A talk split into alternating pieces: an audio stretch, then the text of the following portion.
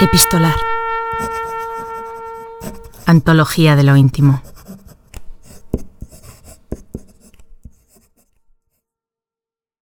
No descubro nada si digo que Elis Regina fue una de las voces más notables que tuvo la música brasileña. Pero además de todo eso, fue una mujer que vivió su vida con gran pasión y determinación. Esta carta fue escrita en 1971 y está dirigida a su hijo Joao, que en ese entonces tenía un año. Elis guardó el papel en una caja fuerte para que no lo leyera hasta cumplir los 18. La cantante murió de una sobredosis en 1982, sin saber lo que sintió su hijo al recibir esta preciosa declaración de amor. Lee la cantante María Creusa.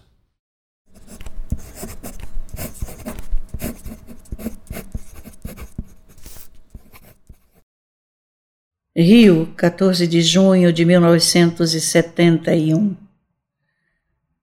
João, Queria era te dizer que te amo, que preciso de você e quero você mais do que tudo que já quis. Queria te dizer também que não sei como achava graça nas coisas antes de você surgir, porque eu sinto uma falta incrível de você. Quando não está por perto, os troços perdem o sentido e a razão. Outra coisa que você precisa saber é que você construiu pacas. Você me pegou um bagaço daqueles, me ajeitou, me maneirou, me devolveu a risada do ginásio, criou uma fonte de investimento em minhas áreas menos desenvolvidas. Negócio maravilhoso, a sua mão no meu cabelo, a única mão que não me mete medo Coisa linda, seus olhos me olhando sério, me levando a sério, me descobrindo até para mim. Incrível sua boca sorrindo e falando coisas poucas, mas o suficiente para que nos entendermos e sabermos que estamos em boas mãos. Quanto eu te devo! Você chegou e arrasou, acabou com o baile. Se porventura eu lhe falhar, não estiver à sua altura, se for menos do que você acha que merecia, não me imagine mais do que eu sou. Tenho tantos problemas como você. Não me culpe. Antes, procure me compreender. Sou resultado do que a vida fez comigo, inconsciente e inconsequentemente. Saiba, porém, que você foi o único ser com o qual eu não fui inconsciente nem inconsequente. Pensei, medi tudo, apesar de que não sou perfeita, bem que gostaria de ter sido, mas nunca se consegue, mesmo tentando o máximo.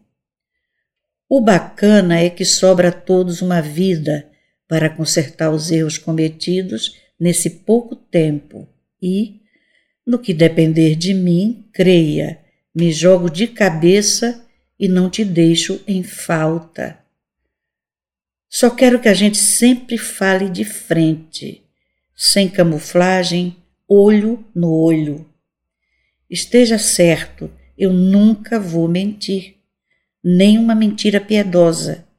O que tiver que ser, vai ser, nem que seja ferro em brasa, mas vai.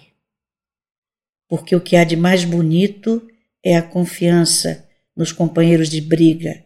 Fora dela, não há salvação. É o mínimo que posso fazer de verdade verdadeira por você, que me deu uma concepção nova de vida. Só me falta dizer muito obrigada por você ser tudo o que você é, por você ter nascido e por você ter me dado a felicidade de dividir tão intimamente o meu corpo. Sejamos felizes, é o que eu quero e é o que há de ser, meu filho. Sou tua sempre, mamãe.